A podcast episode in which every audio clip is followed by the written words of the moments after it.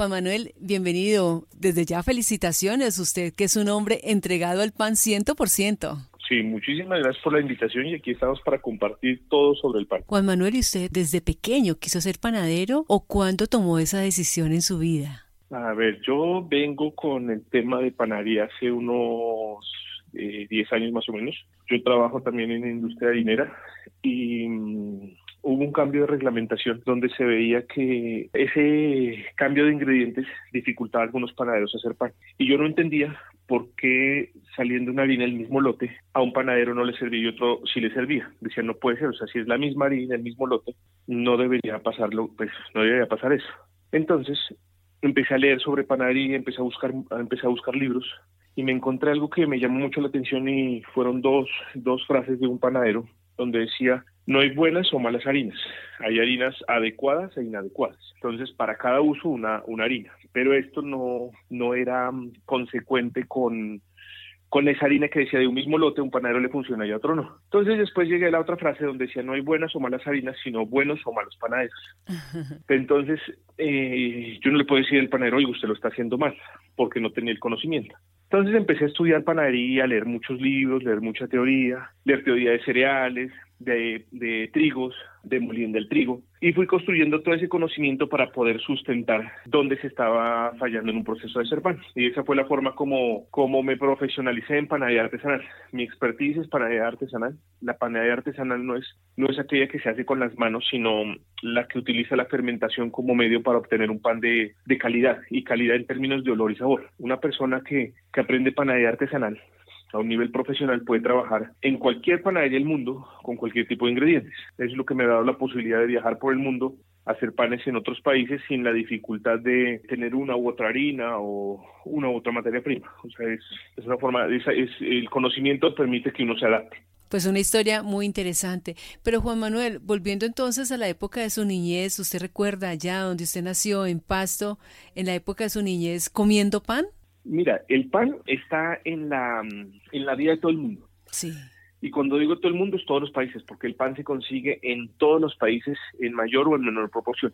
En el caso nuestro y en el caso particular mío, yo crecí con pan. Yo eh, en mi casa me acuerdo mucho en el desayuno eh, un pan con queso, pero sobre todo en la tarde cuando llegaba al colegio era café con leche, un pan vaso y queso. Yo crecí con el pan vaso, ese es el pan típico de, de Pasto, el pan que todavía se ve. Es un pan que a mí me gusta mucho, que me, que me trae muchos recuerdos. Cuando voy al Pasto me gusta en la panadería tomarme un café con leche y, y ese pan con el pedazo de queso gigante. Este pan, mira, te cuento algo. Este pan, eh, yo, di, yo di alguna vez una clase en Chicago, en un evento de panadería artesanal, para la agrupación o la Federación de Panaderos Artesanales de Estados Unidos, la más importante de allá. Me invitaron a dar una clase de panes latinos. Y entre los panes que hice, hice el pan vaso. Pero lo hice como lo hacían hace 50 años, con un prefermento de 12 horas, con una fermentación larga, ayudándome con, ciertas técnicas de panadería para que lograr el pan mejor sabor, mejor, mejor volumen. Lo chévere es que uno puede aplicar el conocimiento a todos esos pancitos que uno se encuentra. Y así cada persona va a tener una historia con, con un pan. Nosotros siempre estamos comiendo pan, como usted lo dice, al desayuno. Cualquier excusa es buena para comerse un, un, delicioso pan. No entiendo por qué entonces se dice que Colombia es uno de los países latinoamericanos de menor consumo si lo comparamos con otros países. Si siento que, que en Colombia el pan pues tiene toda una tradición. Sí, en Colombia cuando uno lo mira por números y lo compara con otros países y lo compara con lo que recomienda la Organización Mundial de la Salud, eh, es, es bajo, porque Colombia consume entre 23 y 25 kilos por persona. Los recomendables son 80, pero los países que están por encima de 80 no son no son muchos, son menos de mm. son menos de 10. Pero también cuando uno lo mira con la cantidad de población que tenemos, pues el, el consumo es bastante y, el, y lo que aporta el pan a la economía es es importante. También hay que tener en cuenta que nuestro pan comparado con los con los panes hacia el sur del continente son panes mucho más enriquecidos, entonces son panes que llenan mucho más. Entonces al llenar mucho más, nosotros no nos vamos a comer eh, tantos panes como comen en, en, en, Chile.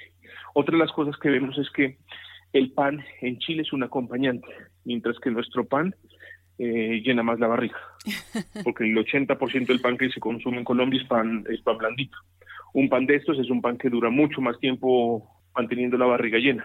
Si lo comparamos con un baguette, o nos comemos la misma proporción de pan entre un baguette o una chabata contra un pan blandito, pues vamos a saciar el hambre más rápido con un blandito. Entonces, esas son las, digamos, ciertas razones por las que por las que el consumo del pan no es, eh, no es más, más alto. Y la otra es la cantidad de mm, opciones que tenemos. En algunas partes, por ejemplo en Boyacá, cuando hay cosecha de papa, se consume más papa que pan. Esos reemplazos que también hacen que se consuma un poco menos de pan. Lo importante aquí es que Colombia ya se está abriendo a, una panadería mucho más variada. La panadería artesanal o panadería de tradición está aumentando. Yo lo veo porque cuando arranqué mi panadería Artes hace ocho años, nosotros arrancamos con 15 tipos de masa, masas muy diferentes a lo que se encontraba en el mercado colombiano en hablar de un baguette de tradición, de una chabata hecha como se hacía hace 100 años, de hablar de un niche, hablar de panes de corteza, hablar de panes dulces con masa madre o con prefermentos de fermentación larga, era muy raro el mercado todavía no estaba preparado. Ocho años después veo que el pan artesanal lo, lo piden y lo piden de las, desde las empresas de alimentación institucional que quieren alimentar cualquier cantidad de personal. Nosotros lo vivimos con hospitales porque nosotros entregamos pan a clínicas y hospitales y no hablamos de, de clínicas de superestrato, de todos los tipos de estrato estamos. Y el pan de calidad, un pan rico, la gente lo prefiere y es algo que hacerlo bien o hacerlo mal, la diferencia en precio no es mucha.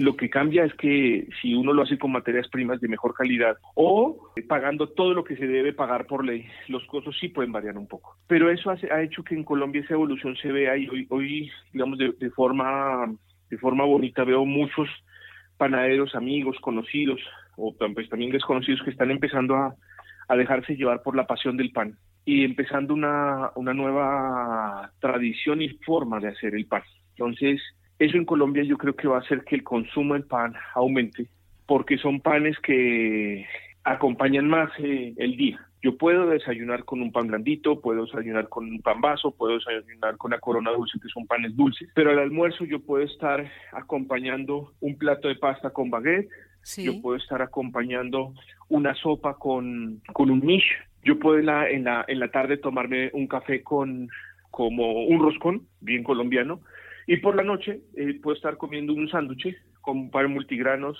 con un pan de centeno. Entonces el pan puede estar en diferentes horas. Lo que pasa es que yo necesito variedad y en la medida que haya más variedad en Colombia y en las panaderías, el consumo va a aumentar.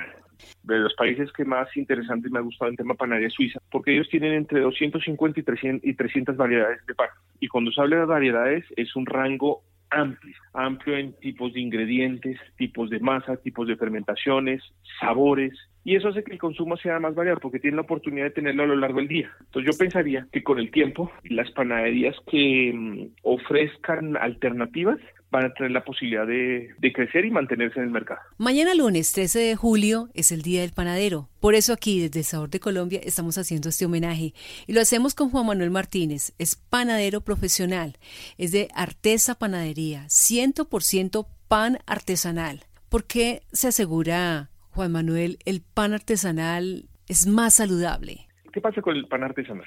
Pan artesanal, como decía, es el que utiliza la fermentación como medio para obtener un pan de calidad, en términos de olor y sabor. Entonces, cuando hablamos aquí, esa fermentación no es esa fermentación después de formar y dejarlo que doble su volumen y ya.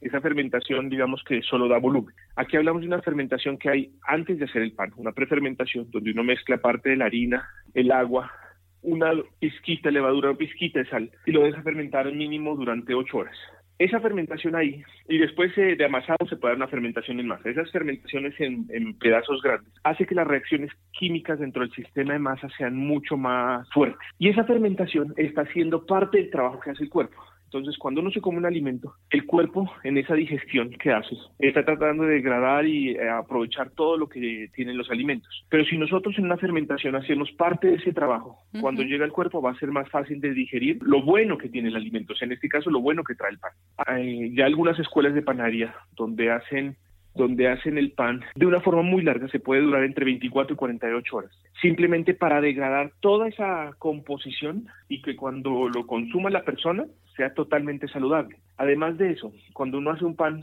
con fermentación larga y unas buenas prácticas de panificación y adiciona granos, adiciona otras harinas, los sabores se van a sentir realmente. No hay necesidad de enmascararlos con nada porque el sabor de, del centeno con la fermentación va a ser más intenso, el sabor de la avena va a ser más intenso, el sabor de la cebada va a ser más intenso. Uno puede hacer un pan con cebada y sentir ese olor ese olor eh, intenso que le puede dar eh, o aportar la cebada. Entonces, esa es la magia que, que, está, que está llegando con esa panadería artesanal. Y los panaderos artesanos que se ven a lo largo de Colombia tienen una, bueno, una es que hay más posibilidad de, tener conocimiento. En, en, Internet hay conocimiento, en YouTube hay conocimiento, ya hay más libros en español que antes no había libros en español. Libros en español son muy poquitos los buenos. Con mi socio y mi gran amigo Didier Rosada escribimos un libro de panadería que se llama Pan, Sabor y Tradición. Y esto, es técnico. Es un libro que no se vende por montones. Es un libro que no va a tener premios de volumen de ventas porque es un libro técnico, es un libro para el que quiere aprender eh,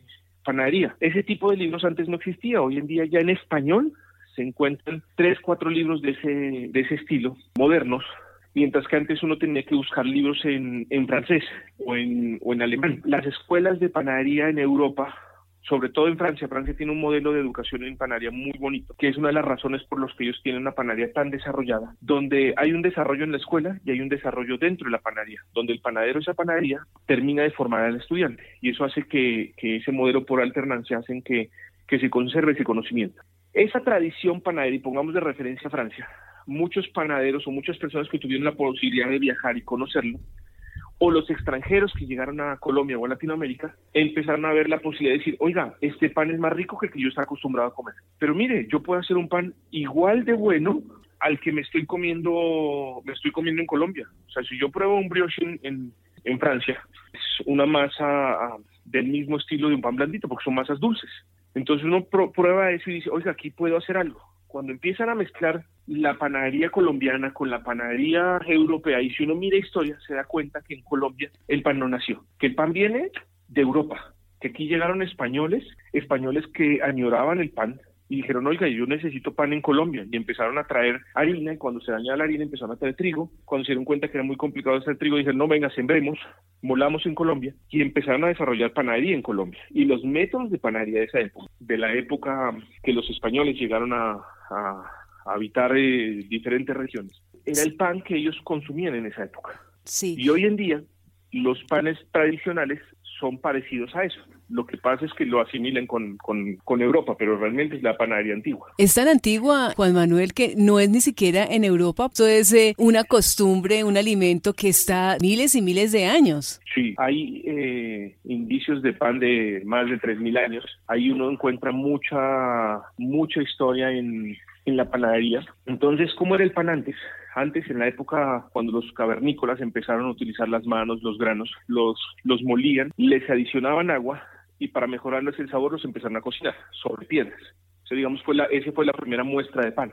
Después, con el tiempo, eh, empezaron a, hacer, a mejorar esa, esa masa, pero no había fermentación. En algún momento, una señora dejó olvidado en una cocina un pedazo de masa dice la historia que ese pedazo de masa, por no botarlo, lo panificó continuó el proceso y se dio cuenta que esa masa era más fácil de digerir y muy y de mejor gusto, de mejor sabor. Así es como nace la panadería que conocemos hoy en día. Lo que pasa es que con la evolución de la industria y el afán de querer hacer más panes en menos tiempos, porque la, administración clásica buscaba esa, esa eficiencia, hacer mucho en poquito tiempo, y así es como un pan hoy en día lo pueden hacer en dos tres horas, donde lo echan los ingredientes en una amasadora, lo mezclan rápidamente, desarrollan la masa, lo dividen lo forman, lo ponen a fermentar y al horno. Un método de esos pues no, no ha alcanzado a degradar nada, a trabajar la fermentación, lo único que se hizo fue una masa que se esponjó.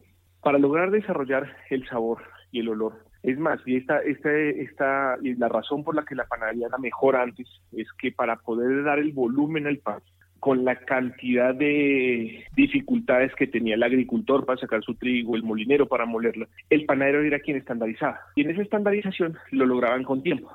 Lo fermentaban más tiempo, lo dejaban fermentar en masa, le daban vueltas, dejaban descansar cada vez que tocaban la masa y todo ese tiempo hacía que el pan tuviera mejor olor o mejor sabor. Nosotros sabemos o hemos escuchado de una forma, sin ser expertos, que un vino o hasta un whisky desde más añejado es mejor o que un queso con más tiempo es mejor. Uno escucha eso, con el pan pasa exactamente lo mismo, pero que se demore más no es más costoso. Lo que pasa es que con un pan artesanal se necesita mucha más disciplina, se necesita una persona detrás que esté pensando en que lo que va a hacer mañana, porque tiene que empezar hoy para hacerlo de mañana. Por ejemplo, pongo un caso en Artesa. Nosotros hacemos pan todos los días, 363 días al año, sin contar 24 de diciembre y 31 de diciembre. Pero nosotros sabemos a las 4 de la tarde lo que se va a vender el día siguiente, pero tenemos que arrancar a las 7 de la mañana para poder tener el, pan listo o saliendo a las 5 de la mañana del día siguiente. Entonces prácticamente estamos 24 horas trabajando. Para poder hacer el pan de las 7, de las 8, de las 9, de las 10 de la mañana y así hasta las 3 de la tarde, nosotros tenemos que ya haber hecho nuestros prefermentos el día anterior. Entonces, eso requiere de una disciplina de planeación para decir, oiga, yo mañana voy a hacer tantos panes, entonces necesito tanto de esponja, tanto de pulish, tanto de masa madre, que son los prefermentos, que usamos y organizarlos para tenerlos. Ese trabajo adicional a muchas personas no les gusta porque lo ven como trabajo adicional. Quiero, antes de despedir dos cosas, lógicamente, que, que nos cuente cómo lo podemos encontrar a usted en redes, Artesa Panadería, y también cuál es el pan preferido suyo entre todas esas variedades que hay que, y que son tan deliciosos. ¿Cuál podría ser el que más le gusta? Mira, a mí me gusta para el desayuno un pancito dulce como un pan vaso, un roscón, no, el roscón lo dejo para la tarde, o un pan blandito. Me gusta sándwiches con pan multigranos o también con un pan de tradición. Y me gusta, eh, un gusto que adquirí hace poquito, hacer las hamburguesas en mi casa. En Artes hacemos un pan de papa, compro la carne ya hecha eh, y hacer la hamburguesa. Ese plan me parece súper rico y es uno de los panes que me gusta disfrutar armado. Ahora, lo que me decías, eh, ¿cómo nos encuentran? A Artesa, está en Instagram, en Instagram como arroba Artesa Panadería, en Facebook está como Artesa Panadería y a mí me pueden encontrar en Instagram como arroba Juan En algunas de esas redes que ustedes tienen, ¿le enseñan de pronto a la gente para cada ocasión qué tipo de pan utilizar? Lo estamos empezando a hacer. Lo estamos empezando a hacer porque nos hemos dado cuenta que las personas quieren aprender más de pan. Antes era lo compro porque lo quiero para mi desayuno pero nos hemos dado cuenta, digamos, en el caso de Artesa, nosotros antes vendíamos solo a empresas, nuestro negocio era institucional y montamos un negocio para atender todo tipo de empresas, desde lo más chiquito hasta lo más grande. Pero como era un buen pan, y lo que tú dijiste en algún momento, antes el pan artesanal era muy costoso. Nosotros buscamos es acercarlo más a la gente y cuando te metes a institucional tienes que volverte competitivo. Y el competitivo, pues vía eficiencia, había muchas cosas. Nos empezaron a llamar de supermercados y entramos a supermercados. Y después, ya por pandemia, entramos a domicilios y ahí empezamos a tocar personas. Ya empezamos a ver que las personas se, se vuelven más sofisticadas y quieren saber más sobre lo que comen. Entonces ahí empezamos a, decir, listo, tenemos que enseñar, venga, en qué momento se come un pan de centeno, cómo utilizar un pan de hamburguesa bien hecho en la hamburguesa, eh, venga, cómo se hace eh, una cosa u otra. Entonces lo estamos haciendo por nuestras redes sociales. Y yo por la mía, pues también comparto a veces tips de pan. Cuando empezó la pandemia hice clases de panadería virtuales para, para panaderos. O sea, compartía mucho para, para que el panadero se profesionalizara en el, en el arte de hacer pan. Y por ejemplo, ese pan que se mencionó, el de centeno, ¿en qué momento se, se utiliza? denos unos tres o cuatro ejemplos, tipsitos para nuestros oyentes de distintos panes, eh, Juan Manuel. Mira, un pan de centeno, un pan de multigranos puede funcionar muy bien para hacer un sándwich, porque son sabores complejos, son sabores más intensos, pero que no compiten con el relleno de de ese, de ese sándwich. El pan no es el protagonista en un sándwich o en una hamburguesa, pero debe ser lo suficientemente bueno para que potencie esos sabores. Entonces un pan de centeno o un pan de multigranos puede ser muy bueno para esto. La otra, si tú tienes una comida con carne y te gusta la carne y, y sabores ahora la carne que se ha vuelto tan importante para algunas personas que les gusta cocinar, un pan de centeno más ácido puede ser una buena compañía para mezclar con carne. Entonces puede ser bueno. Para una pasta, una chabata o un baguette, típico de tradición, fermentación larga con un sabor a, masa madre, puede ser una muy buena compañía. Y para tomar el chocolate, un café, sí, nada mejor que un pan dulce. Cualquier versión de los panes dulces. Bueno, eh, Juan Manuel, pues felicitaciones. Mañana es el Día del Panadero. Queríamos hacer este pequeño homenaje aquí desde Caracol Radio. Juan Manuel Martínez, cofundador de Artesa Panadería, que funciona por ahora aquí en Bogotá. Él dice que es la panadería artesana más grande de Colombia y que se hace el pan como hace 100 años. Gracias, Juan Manuel. Muchísimas gracias por la invitación. Les deseo a todos un día del panadero espectacular. Los invito a que sigan aprendiendo, que se sigan retando, porque nosotros tenemos la obligación y el objetivo de darle una sonrisa a muchas personas en muchos momentos del día. Entonces, feliz día a todos mis, colegas panaderos.